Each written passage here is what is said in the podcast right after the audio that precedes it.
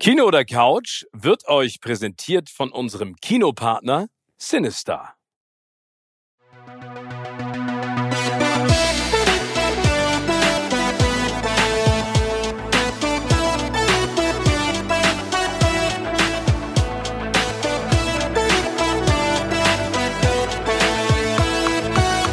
In meinem Podcast Kino oder Couch treffe ich jede Woche prominente Menschen aus den unterschiedlichsten Bereichen. Egal ob aus dem Sport, Musik, Kino, Serien oder Entertainment Business. Und gemeinsam sprechen wir über spannende Filme, Serien und das Leben. Und es wird die alles entscheidende Frage gestellt, Kino oder Couch.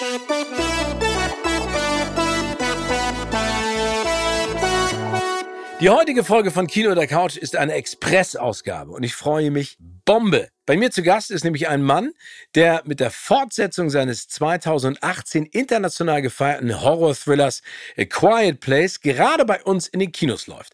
Er hat bei beiden Filmen Regie geführt, hat sie geschrieben und eine der Hauptrollen gespielt. Viel Spaß. Ladies and gentlemen, was für ein geiler Gast heute bei Kino oder Couch. He's one of the nicest and smartest people in Hollywood. For more than two decades, we have been rooting for him and his characters. He's been saving the world from terrorists, aliens, broke people's hearts, made our stomach ache laughing, and has found another couple of true loves next to his wife, kids, and acting. Writing, directing, and producing. He's been very successful with being quiet. I hope he won't be now. Please welcome the one and only, the great John Krasinski. Wow. Very nice to meet you. That is an introduction. I mean, that's the way to start a week. Thank you very much. Exactly. And, and you deserve it. Um, uh, John, let's get started straight away. Uh, I have to be honest, I had great expectations about A Quiet Place too. And I can only say it's an amazing continuation of a very thrilling, horrific, emotional story. So, congratulations on the second part. Thank you so much. Thank you for saying that. And um, I would say, you know, that the, that the second part, especially, is about uh, making the right decisions and living with the consequences. What made you decide on returning or revisiting the life of the Abbott family? Oh, it's a great question. You know, at, at first I didn't intend to return at all. I, the studio had asked me to do a sequel after the first movie was so successful, which I think I'm still processing. That that was such an overwhelming response to the first movie that I was very trepidatious to to do another one. Um, namely because the first one was so personal to me. I know I've said it many times, but it's true. The first one is a love letter to my kids. It's about uh, sort of what I see parenting to be that idea of what would you really do for your kids. Clearly, we hope none of us have to protect them from uh, killing uh, creatures that oh, that that supersonic hearing killing creatures. But to me, it was that idea of really delving into a family drama that was Trojan horsed as a genre film, and so that's what was so special about the first one. And I had no uh, intention of doing a sequel just for sequel's sake. But I had this one idea, and the one idea was what if you made Millie the lead character of the second one? And in doing so, I really found my key because she's not only the representation of youth and this idea that youth is um, bolder and more courageous than the generation in, in uh, before them, but also she was able to represent all the themes and metaphors that we were dealing with on the first movie. So she's able to continue these great uh, organic themes of family and um, you know, uh, feeling like the warrior princess after feeling useless in the first movie. All those things really started to trigger ideas for me, and that's why I decided to do it. What really caught me, especially with the first one and now with the second one, is that we are threatened globally by something that we can't control. That's right. Do you think that um, the audience looks at the movie differently now after having dealt with a pandemic of these proportions or still being in it? I, I, mean, I think it's absolutely possible. I, I would imagine so. Certainly, I, I look at the movie differently. Um, I think that we certainly never intended any correlation between our fictitious world and the real world. Um, that was sort of terrifying to even imagine that there were uh, the, even the most subtle of correlations and then the, the not so subtle correlations. But if there was one correlation that I hoped uh, every audience member would uh, take from it, certainly even um, more so now is the idea of hope the idea that you put one foot in front of the other and the way to get out of these darkest times is to not do it in an individualistic way where you're uh, only protecting yourself but actually to reach out to the community and that we all come back together that's certainly the the sort of hopeful um, the message that we had in this movie I, I, like your positive thinking because I'm the same way. I hope that the best out of humanity comes out now.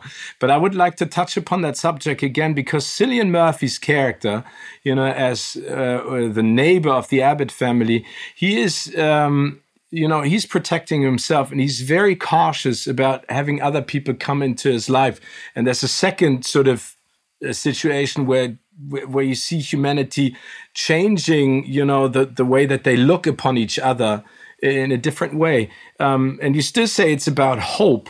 Um, was it frustrating to see parallels Uh, on that regard? So you, you basically looked at Cillian Murphy's character and, and see humanity change in that way as well, a little bit, that they focus on each other more than on, on, on each other? No, I mean, I think that for me, that was really exciting. You know, I think that listen, there's an understandable aspect to humanity that wants to be individualistic. That's it's more protective, it's safer to only care about yourself and to shut down. I think that it's braver to do what the youth in the movie's doing, where this little girl's taking what she knows can save many more people and bringing it out to them no matter what the risk. But I think that the big, powerful idea here was actually all through Cillian. Cillian's character is someone who has gone through tremendous loss and wants to give up um, and in doing so meets the family that you meet in the first movie and in meeting the family realizes that um, maybe giving up isn't the best option and he can actually he, there is actually something he can do. He's he is um, it, it's it's possible to redeem himself and he does. And i think that that's the beauty of the human story and certainly what we were going for in this one. You just mentioned that uh, you wanted to put the focus on Regan and her character, especially that she's the one who's taking charge, even though Emily Blunt, your wife's character, is also taking charge, but in a different kind of way.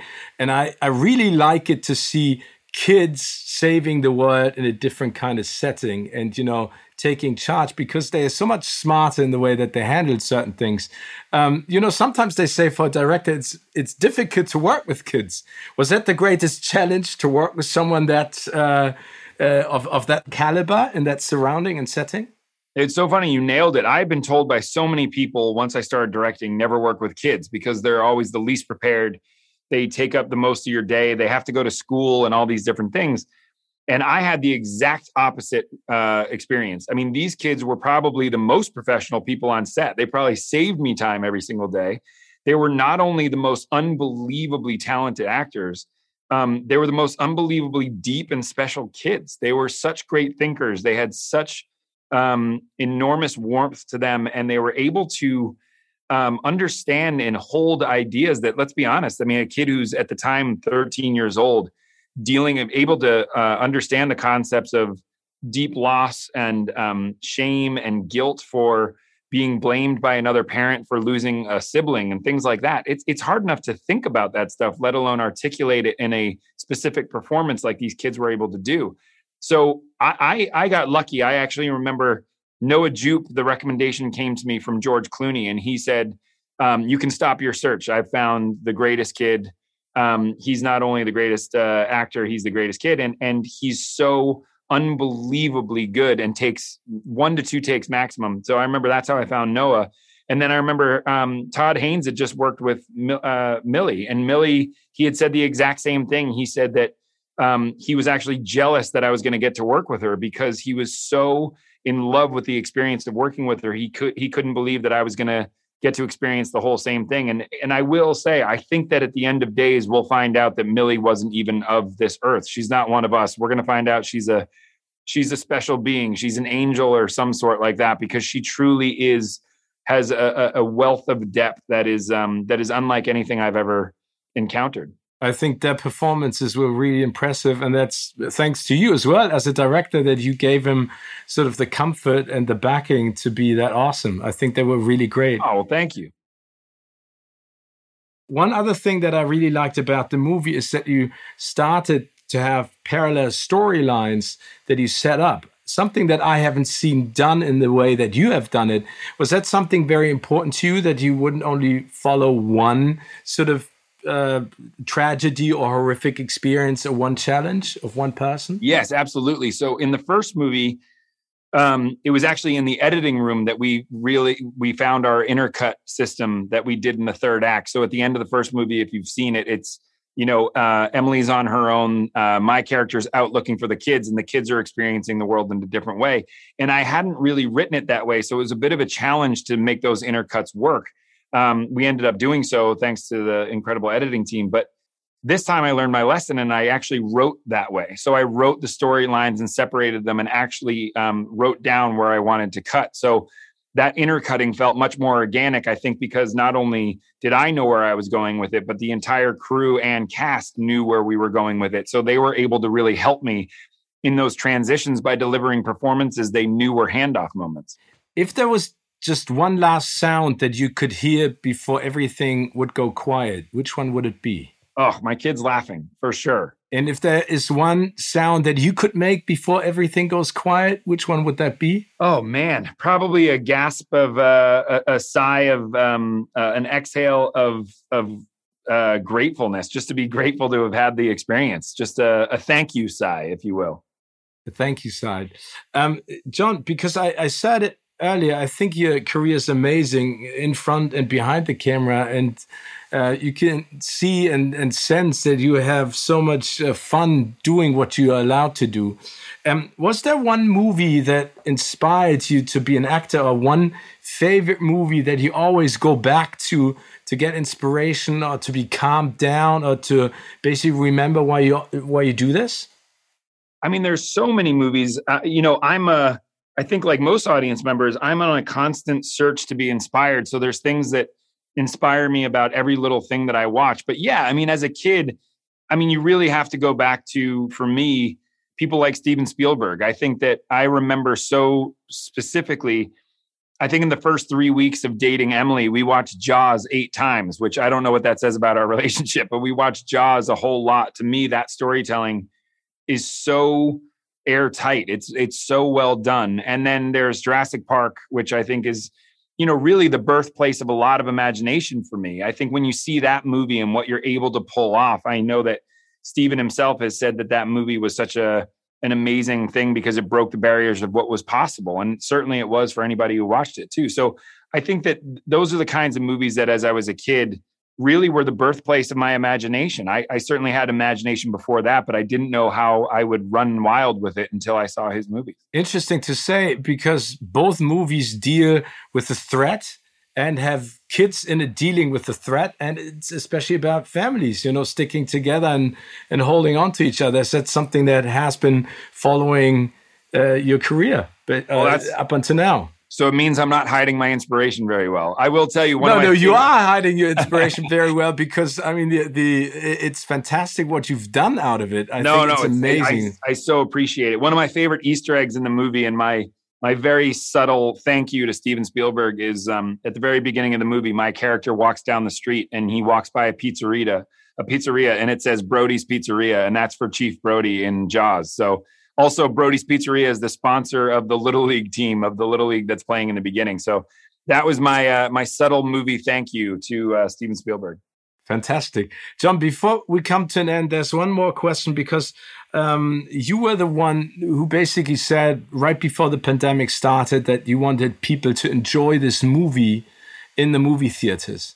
So, would you say that you are more team movie theater or team couch? Oh, absolutely more team movie theater. For me, I mean, to me, it's a sanctuary. It's a place that I've been going ever since I was younger.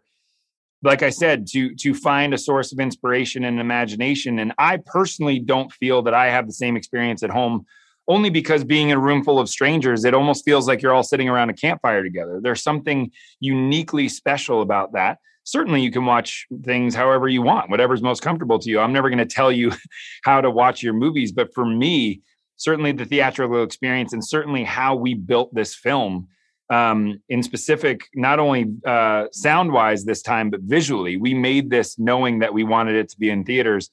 And so, as much as I'm thrilled that people are coming out to see our movie, you know, I, I think I'm equally thrilled, if not more thrilled, that people are coming out to movies in general. This is such an important moment in the history of film that people coming back out and showing the rest of the world that that theaters are back is is really a really really special thing for me to be a part of. And last but not least, uh, what movie title fits your life perfectly?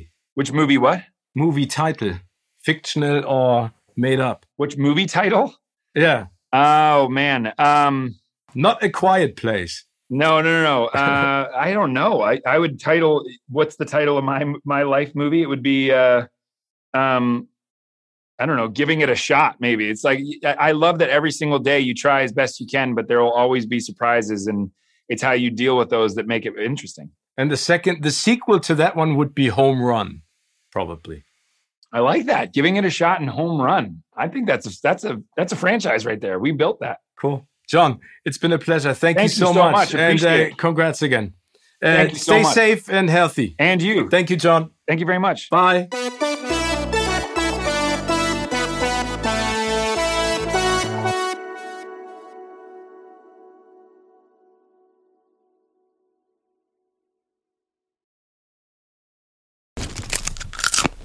Kino oder Couch wurde euch präsentiert von unserem Kinopartner Sinistar.